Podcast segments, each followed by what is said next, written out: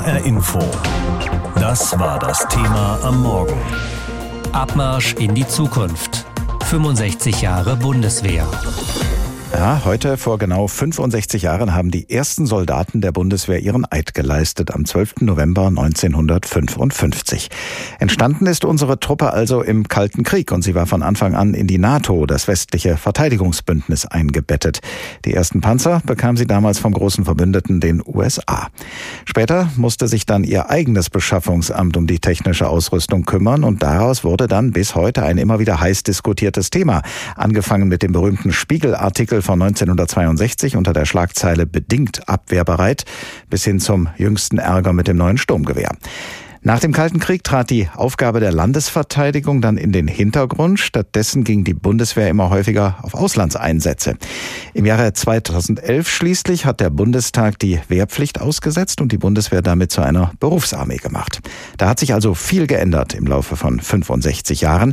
Und darüber habe ich vor der Sendung mit Dr. Christian Mölling gesprochen. Er forscht bei der Deutschen Gesellschaft für Auswärtige Politik im Programmbereich Sicherheit, Verteidigung, Rüstung. Herr Mölling, können Sie der Truppe zum Geburtstag gratulieren und sagen Glückwunsch Bundeswehr, du bist perfekt aufgestellt für die aktuellen Herausforderungen? Ich denke, bei Senioren ist man ja immer vor allen Dingen sehr höflich, wenn man zum Geburtstag gratuliert und sagt, dass das alles toll ist und äh, freut sich über das Lebenswerk, das vollbracht worden ist. Und die Bundeswehr hat sicherlich viele Auf und Ab mitgenommen und äh, eine wunderbare Lebensgesamtleistung geleistet. Aber in der Tat gut aufgestellt für die Zukunft, ist sie zum jetzigen Zeitpunkt nicht. Wir kennen alle die Probleme, die sich äh, spannen von der Frage von Ausrüstung, Einsatzbereitschaft. Das Bild in der Öffentlichkeit wird geprägt oder diskreditiert durch die Vorgänge im rechtsradikalen Bereich. Alles das sind natürlich zum jetzigen Zeitpunkt keine Sonnenstrahlen, die da durchscheinen. Sind das alles gleichermaßen gravierende Probleme aus Ihrer Sicht oder gibt es einen Bereich, wo Sie besonders großen Veränderungsbedarf sehen? Also ich sehe den größten Veränderungsbedarf zurzeit eigentlich in der politischen Teilhabe an dem, was die Bundeswehr macht, also an der Frage, warum brauchen wir eigentlich Militär und wann setzen wir es ein?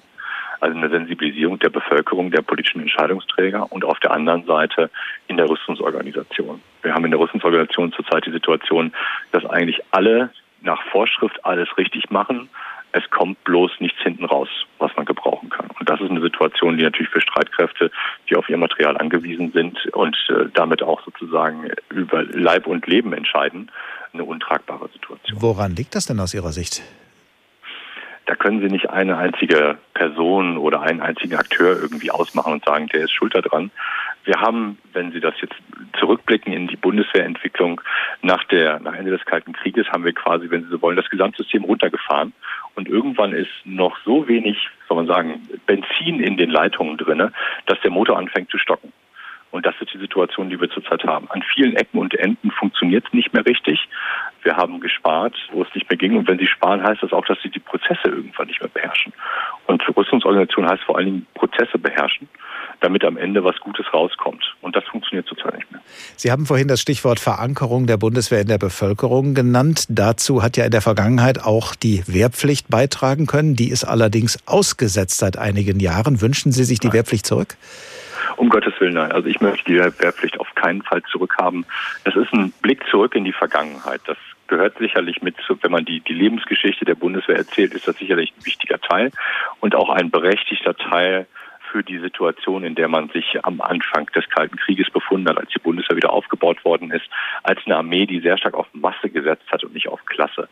Heute ist es so, dass die Soldaten, das war damals sicherlich auch so, aber heute ist es so, dass die Soldaten vor allen Dingen Facharbeiter sind. Äh, und das gilt nicht nur für die Soldaten, das gilt auch für die zivilen Beamtinnen und Beamten und Mitarbeiter, die da arbeiten. Die kriegen sie nicht über die Wehrpflichten notwendigerweise begeistert. Nee, die Bundeswehr muss tatsächlich wie alle anderen Arbeitgeber um ihr Personal werben. Aber das kann sie, glaube ich, auch, weil sie halt auch krisenfeste Jobs hat. Und wie gesagt, es sind hochqualifizierte Facharbeiter, die sich mit Blick auf das, was sie können, nicht verstecken müssen. Das dauert aber einfach total lange. Die brauchen teilweise acht Jahre, bis sie ihre Qualifikation erreicht haben. Das können sie nicht äh, mit der Idee einer Wehrpflichtarmee wieder verbinden. Stichwort Einsätze. Bei Auslandseinsätzen, wie zum Beispiel im westafrikanischen Mali, agiert die Bundeswehr militärisch zurückhaltend, etwa auch dann, wenn zum Beispiel von der französischen Regierung eine Bitte um Unterstützung kommt beim Aufbau einer Kampfeinheit in der Sahelzone. Sollte sich die Einstellung zu Auslandseinsätzen ändern, Ihrer Meinung nach? Ja, ich glaube, da muss man in den Vordergrund stellen, dass die Bundeswehr das macht, was ihr Bundesregierung und Parlament aufgeben. Sie ist ja eine Parlamentsarmee, also ein Instrument der Exekutive, aber vor allen Dingen stark kontrolliert und reglementiert durch das, was der Bundestag in die Mandate reinschreibt. Das heißt, es ist vor allem der Bundestag und die Bundesregierung, die sich überlegen müssen, was sie mit diesem Instrument anfangen wollen. Und dann kommt immer der Verweis auf den Pazifismus in Deutschland. Den finde ich, den muss man sehr differenziert betrachten. Ich glaube, die Vergangenheit hat gezeigt, dass Einsätze, wenn wir sie gut begründen können, also wenn die Bundesregierung sie gut begründen kann gegenüber der Bevölkerung, dann kriegt sie dafür erstmal nicht eine carte blanche und darf machen, was sie will, aber sie kriegt einen Vertrauensvorschuss. Wenn Sie einfach nur sagen, wir wollen in den Einsatz gehen, dann bedienen Sie damit natürlich das Narrativ der Kriegslüsternheit, das dann immer so mitschwingt. Äh, die Bundeswehr würde sozusagen als Kriegsinstrument, als Machtinstrument eingesetzt. Wenn man der Bundeswehr helfen will, dann geht es im Wesentlichen darum, das Verständnis bei den politischen Entscheidungsträgern in die richtige Richtung zu bewegen. Das heißt nicht, dass man mehr Einsätze brauchen muss, aber die Begründung, warum ich in einen Einsatz gehe und warum ich nicht in einen Einsatz gehe, die ist, glaube ich, zurzeit noch ein bisschen dünn und auch für unsere Partner nicht verständlich. Seh mal an, da hat unsere Truppe doch tatsächlich heute das Rentenalter erreicht, denn die ersten Bundeswehrsoldaten sind heute vor 65 Jahren vereidigt worden. Aber natürlich kommt niemand auf die Idee, die Bundeswehr mit 65 in den Ruhestand zu schicken. Das wäre doch etwas beunruhigend für die meisten von uns. Allerdings an manchen Orten in Deutschland hat die Bundeswehr ihre Arbeit sehr wohl eingestellt, denn viele Kasernen sind im Laufe der Jahre aufgegeben worden. In Schwarzenborn im Schwalm-Eder-Kreis ist die Bundeswehr aber bis heute geblieben und wohl kaum ein Ort in Hessen war und ist so eng mit den dort stationierten Soldaten verbandelt wie Schwarzenborn. Das hat verschiedene Gründe, wie unser Reporter Michael Pschibilla herausgefunden hat. Schwarzenborn ist die kleinste Stadt in Hessen. Aber nicht nur das macht diesen Ort im Schwalm-Eder-Kreis besonders. Es ist auch sein Verhältnis zu den Soldaten, die hier stationiert sind. In Schwarzenborn gehören sie zum Alltag. Vom Supermarkt zum Beispiel muss man nicht lange warten, um Kunden in Uniform zu sehen. Nicht nur der Marktleiter, auch die meisten Bürger begrüßen das. Ich finde das gut, dass so viele Soldaten da sind. Das ist ein gutes Miteinander. Bundeswehr gehört zu Schwarzem Born. Ohne geht gar nicht. Die bringen Schwung in die Wirtschaft. Wären viele arbeitslos, ne, wenn die Bundeswehr nicht wäre. Es belebt eben alles ein bisschen. Es sind sehr nette Menschen auch. Hoffentlich bleibt es auch immer. Diese positive Einstellung zur Bundeswehr ist in Schwarzenborn überall zu spüren, auch ein paar hundert Meter weiter im Rathaus. Ohne die Kaserne kann oder will sich Bürgermeister Liebermann sein Städtchen nicht vorstellen. Der Bundeswehrstandort ist ein ganz wichtiger Wirtschaftsfaktor für uns in der kompletten Region Knüll und natürlich für uns insbesondere in Schwarzenborn.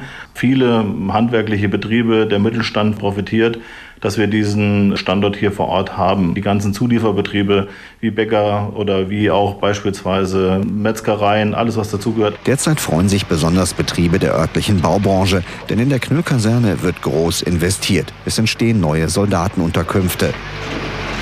Auch in anderen hessischen Standorten wie Fritzlar oder Frankenberg ist die Bundeswehr ein wichtiger Wirtschaftsfaktor. Für das kleine Schwarzenborn aber gilt das besonders, denn auf gerade mal 1300 Bürger kommen hier mehr als 1000 Soldaten. Die Kaserne hat so den Rang eines eigenen Stadtteils und die Bundeswehr hilft, wo sie kann, schildert der Bürgermeister. Wegen Umbaumaßnahmen an unserem Kindergarten Sonnenstrahl war es für eine geraume Zeit notwendig, die Kinder in außenliegende Unterbringung zu transportieren. Dort waren die Soldaten der Bundeswehr sofort zur Stelle und haben mit einem Bus die Kinder äh, dorthin gebracht und auch wieder geholt. Das ist gelebte Partnerschaft. Ein weiteres Beispiel, Schwarzenborn kann sich keine eigene Sporthalle leisten. Aber in der Kaserne steht eine und die örtlichen Vereine dürfen sie nutzen. Zum engen Miteinander trägt auch bei, dass sich so mancher hier stationierte Soldat für immer in Schwarzenborn niedergelassen hat, so wie Hauptmann Stefan Scheindl. Ich bin hier hängen geblieben, weil ich hier meine Lebenspartnerin kennengelernt habe und mir hat die Region gefallen, mir haben die Menschen gefallen. Im Ort bin ich in vielen, vielen ehrenamtlichen Funktionen vernetzt. An Ehrenämtern habe ich mittlerweile, glaube ich, acht Funktionen hier im Ort. Auch im Magistrat sitzt der Hauptmann inzwischen. Das Militär hat eine lange Tradition in Schwarzenborn. Das fing schon zu Kaisers Zeiten an mit einem Truppenübungsplatz. Später kam die Kaserne dazu. Aber dass 65 Jahre Bundeswehr in diesen Tagen auch in Schwarzenborn gefeiert werden kann, ist trotzdem keine Selbstverständlichkeit. Seit der Wiedervereinigung wurden nämlich viele Kasernen dicht gemacht. In Schwarzenborn, verrät Bürgermeister Liebermann, konnte das bislang mit vereinten Kräften verhindert werden. HR Info. Das war das Thema am Morgen. Abmarsch in die Zukunft. 65 Jahre Bundeswehr. Heute, vor 65 Jahren, rückten die ersten Freiwilligen in die neue deutsche Armee ein als Berufssoldaten, denn die Wehrpflicht kam erst ein Jahr später. Sie war aber wichtig, denn die Bundeswehr sollte in der Gesellschaft verankert, sollte eine Armee von Bürgern in Uniform sein. Und außerdem eine Parlamentsarmee, kontrolliert vom Bundestag. Aber dessen Kontrollfunktion hat offenbar nicht verhindern können, dass militärische Beschaffungsprojekte bei der Bundeswehr immer wieder aus dem Ruder laufen. Das Transportflugzeug A400M kommt viel später zum Einsatz als geplant. Das reparaturbedürftige Schulschiff Gorch Fock scheint ein Fass ohne Boden zu sein. U-Boote kämpfen in erster Linie mit technischen Mängeln und beim neuen Standardgewehr geriet schon die Auftragserteilung zum Chaos. Der ehemalige Wehrbeauftragte des Bundestages Hans-Peter Bartels nannte die Einsatzbereitschaft der Bundeswehr kürzlich prekär. Vor der Sendung habe ich mit der FDP-Bundestagsabgeordneten Marie-Agnes Strack-Zimmermann gesprochen. Sie ist Mitglied im Verteidigungsausschuss des Bundestages. Frau Strack-Zimmermann, immer wieder über Jahrzehnte hinweg hören wir, dass neue Waffensysteme der Bundeswehr mit jahrelanger Verspätung und mit explodierenden Kosten in Betrieb gehen. Warum hat sich da in 65 Jahren Bundeswehr anscheinend kaum etwas geändert? Ich glaube, dass das große Problem ein strukturelles Problem ist. Die Bundeswehr ist komplett runtergespart worden seit 1990. Das aufzubauen dauert hoffentlich nicht wieder 30 Jahre, aber wir merken eben auch bei der Beschaffung großes, ein großes Defizit. Wo sehen Sie denn das Hauptdefizit bei den Beschaffungsämtern der Bundeswehr selbst oder bei der jeweiligen politischen Führung?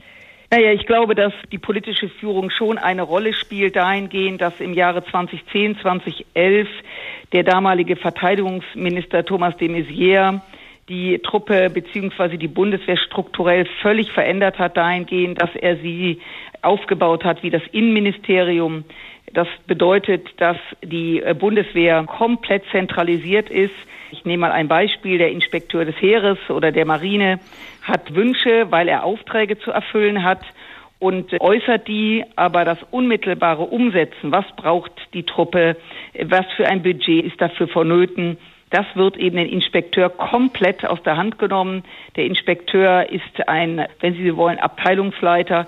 Und das meine ich eben damit. Die Verantwortung muss dort liegen, wo der Bedarf auch genannt wird und der Bedarf wird eben nicht immer berücksichtigt. Nun ist die Bundeswehr ja, das wird ja immer wieder betont, eine Parlamentsarmee. Das heißt, was dort geschieht, unterliegt parlamentarischer Kontrolle. Sie sind Bundestagsabgeordnete, Mitglied im Verteidigungsausschuss.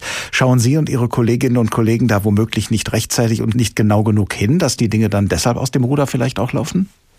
Also wir können als Parlament Vorschläge machen. Es entscheiden die Mehrheiten. Die Mehrheiten sind momentan bestimmt durch die CDU und die SPD in der Großen Koalition, die sich eben beide, und das ist eine zusätzliche Dramatik neben den strukturellen Problemen, völlig unterschiedliche Ansicht sind. Und offensichtlich wird nicht richtig hingehört, beziehungsweise wenn etwas umgesetzt wird, dauert es durch das Beschaffungsamt in Koblenz so lange, dass manches sich schon technisch überholt hat, wenn es dann endlich die Bundeswehr erreicht. Da haben Sie in der Opposition womöglich gut reden, könnte man sagen. Die FDP hat ja bisher noch nie den Verteidigungsminister gestellt, soweit ich weiß. Würden Sie persönlich sich denn das Amt zutrauen oder würden Sie sagen, da muss man doch eigentlich mehr von der militärischen Materie verstehen und dass das vielleicht auch ein Problem ist von bisherigen Amtsinhaberinnen und Amtsinhabern, dass äh, diese militärische Qualifikation zu gering ausgeprägt ist? Wie würden Sie das für sich persönlich beantworten? Die Bundeswehr, um auf mich persönlich zu kommen, die Bundeswehr ist ja geschaffen worden aus der Vergangenheit des Krieges. Krieges heraus vor 65 Jahren, wo klar die Ansage galt, dass die Politik bestimmt, nicht das Militär. Auch das ist natürlich ein Problem heutzutage, weil wenn im politischen Raum, die Ministerin einen Wunsch hat, habe ich nicht das Gefühl, dass das Militär ihr das unbedingt, also die Fachleute, ihr das unbedingt ausredet, sondern streng umsetzt, was Politik will. Das ist in der Tat ein Problem dass meines Erachtens das Fachliche seitens des Militär nicht genug gehört wird. Und was mich persönlich betrifft, ich glaube, das ist ja hier kein Wünsch dir was. Ich glaube, jeder, der so ein Amt annimmt, weiß, wie schwierig das ist. Die Bundeswehr ist eine heiße Kiste, wenn ich das mal so sagen darf. Aber man muss auch den Willen haben, was zu verändern. Die Ministerin Kramp-Karrenbauer hat im August letzten Jahres angekündigt, das Beschaffungsamt umzustrukturieren, weil sie die Probleme gesehen hat. Bis heute ist aber nichts passiert. Mal angenommen, wir führen in fünf Jahren zum 70. Geburtstag der Bundeswehr wieder ein Gespräch miteinander. Äh, glauben Sie, dass äh, dann die ganzen Defizite, über die wir jetzt geredet haben, abgestellt sein werden? Ob das in fünf Jahren reicht, weiß ich nicht, aber in fünf Jahren ist das Jahr 2025 und wir haben der NATO zugesagt, unsere Leistung zu erbringen. Und insofern hoffe ich, dass wir in fünf Jahren sagen, wir haben es geschafft. Es ist übrigens nicht nur eine finanzielle Frage. Wir haben einen relativ hohen Wehrhaushalt inzwischen mit fast 49 Milliarden Euro sondern dass das Geld sozusagen nicht auf die Straße gebracht wird und dass das, was die Bundeswehr braucht, um eine moderne kampffähige Armee zu sein, dass das die Truppe nicht erreicht. Und ich hoffe, dass wir in fünf Jahren deutlich weiter sind und alle erwarten von Deutschland, dass wir eine entsprechende Rolle spielen und das müssen wir tun. Insofern hoffe ich, dass wir in fünf Jahren sagen, wir haben einen großen Schritt nach vorne gemacht. Nach dem Zweiten Weltkrieg wurde alles Militärische aus Deutschland verbannt. Dennoch nur zehn Jahre nach 1945 dann die Bundeswehr gegründet. Dass es zu dieser schnellen Gründung kam, hatte mit einer neuen Konfrontation zu tun. Der Kalte Krieg war gewissermaßen der Geburtshelfer der deutschen Armee. Heute plagen die zahlreiche Probleme. Die Einsatzbereitschaft nennt der ehemalige Wehrbeauftragte Bartels prekär. Es gibt Rechtsextremismusfälle. Dazu die Dauerfrage, ob man eher eine Auslandseinsatz oder eine Landesverteidigungsarmee sein will. Ich gelobe der Bundesrepublik Deutschland das Recht und die Freiheit des deutschen Volkes tapfer zu verteidigen. Diesen Eid schwört jeder junge Rekrut beim Eintritt in die Bundeswehr. Stellt sich die Frage, wo diese Freiheit heute in erster Linie verteidigt werden soll, am Hindukusch und in Mali oder doch eher in Osteuropa, um etwa wie in Litauen seit der Krim-Annexion durch Russland beunruhigte NATO-Partner zu unterstützen. Beides lautet die derzeitige Antwort der Bundeswehr. Diese neue Doppelaufgabe ist für die Bundeswehr eine zusätzliche Belastung, sagt Hans-Peter Bartels, der bis Mai Wehrbe Beauftragter des Bundestags war im Interview mit dem AD Hauptstadtstudio. Ihre doppelte Mission, nämlich weit entfernt liegende Auslandseinsätze zu bestreiten und parallel sich wieder auf die eigenen Landes- bzw. NATO-Grenzen zu konzentrieren, muss die Truppe, so Bartels, mit deutlich weniger Personal hinbekommen als noch zu kalte Kriegszeiten. Damals waren es 1,3 Millionen Soldaten, die man mobil machen konnte. Dafür war Ausrüstung da. Heute haben wir keine 200.000 und da fehlt es an allen Ecken und Enden. Wobei aus der Doppelaufgabe Aufgabe in Pandemiezeiten sogar eine Dreifachaufgabe geworden ist. Ein Kontingent von derzeit bis zu 16.000 hält die Truppe bereit, um in der Corona-Krise zu helfen. Zum Kernauftrag der Bundeswehr gehört das eigentlich nicht, geben Kritiker zu bedenken. Auch wenn der zivile Einsatz im Inneren dazu beitragen dürfte, das Ansehen der Soldatinnen und Soldaten aufzupolieren. Mit Auslandseinsätzen gelingt das eher nicht. Weil sich damit Wahlen aber nicht gewinnen lassen, wird das Thema gerne in die Schmuddelecke verbannt und lieber gar nicht besprochen. Beispiel Afghanistan. Auch dann noch weigerte sich die Bundesregierung von Krieg am Hindukusch zu sprechen, als die Bundeswehr täglich von den Taliban in Gefechte verwickelt wurde. Fragt man die Soldaten selbst, so klagen die, gerade Auslandseinsätze betreffend, nicht nur über mangelnde Anerkennung, sondern darüber hinaus auch über mangelhafte Ausrüstung. Vernichtend auch das Urteil des ehemaligen Wehrbeauftragten Hans-Peter Bartels. Die Einsatzbereitschaft der Bundeswehr sei prekär. In vielen Panzer, Flugzeuge, Schiffe, Transportmittel. Und das, obwohl das Problem seit Jahren bekannt ist. Was also tun? Bartels wirbt dafür, zumindest kleinere Anschaffungen aller Weltsmaterial, wie er es nennt, also Schlauchboote zum Beispiel, nicht mehr mühsam und zeitaufwendig selbst zu entwickeln. Selbst für das Tragegeschirr, für den Diensthund mit dem Fallschirmjäger aus dem Flugzeug springen, das gibt viele, viele Stunden Expertenarbeit von Offizieren, Beamten, Ingenieuren, die sich damit beschäftigen, wie kriegt man so ein Tragegeschirr günstig beschafft. Und da würde ich mal sagen, da guckt man einfach auf den Markt, testet ein paar und kauft eins. Nicht irgendwo einkaufen lassen sich ein schwerer Transporthubschrauber oder ein neues Sturmgewehr. Auch hier, das ist bekannt, tut sich das Verteidigungsministerium mit der Beschaffung schwer. Mit bloßen Händen aber wird sich, so sagen es Spötter, die Freiheit der Bundesrepublik nicht verteidigen lassen, egal wo auf der Welt.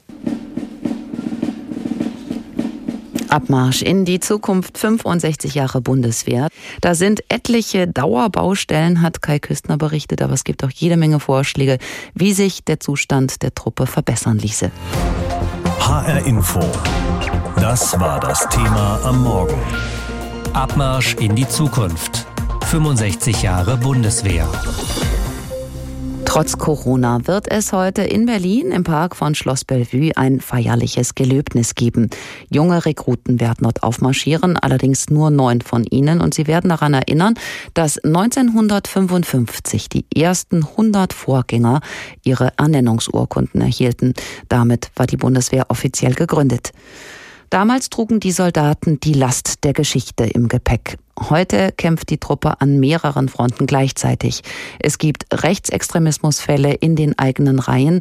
Außerdem war die Armee lange eine Art Werkzeugkasten. Aus dem bediente man sich für Auslandseinsätze, ließ die Soldaten aber mit der Ausrüstung allein. Die Folgen, defekte Hubschrauber und U-Boote und sogar die Anschaffung eines neuen Sturmgewehrs gerät zur Posse.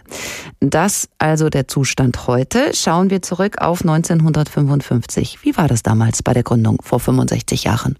Vor 65 Jahren schlug die Geburtsstunde der Bundeswehr. Zehn Jahre nach Kriegsende wurden westdeutsche Streitkräfte aufgebaut, eingebunden in das NATO-Bündnis.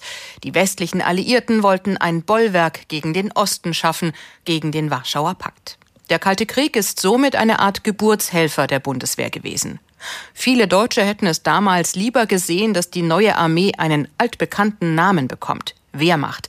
Dem Militärhistoriker Jörg Echternkamp zufolge war Bundeswehr umstritten. Kritiker erinnerte der Begriff eher an Feuerwehr.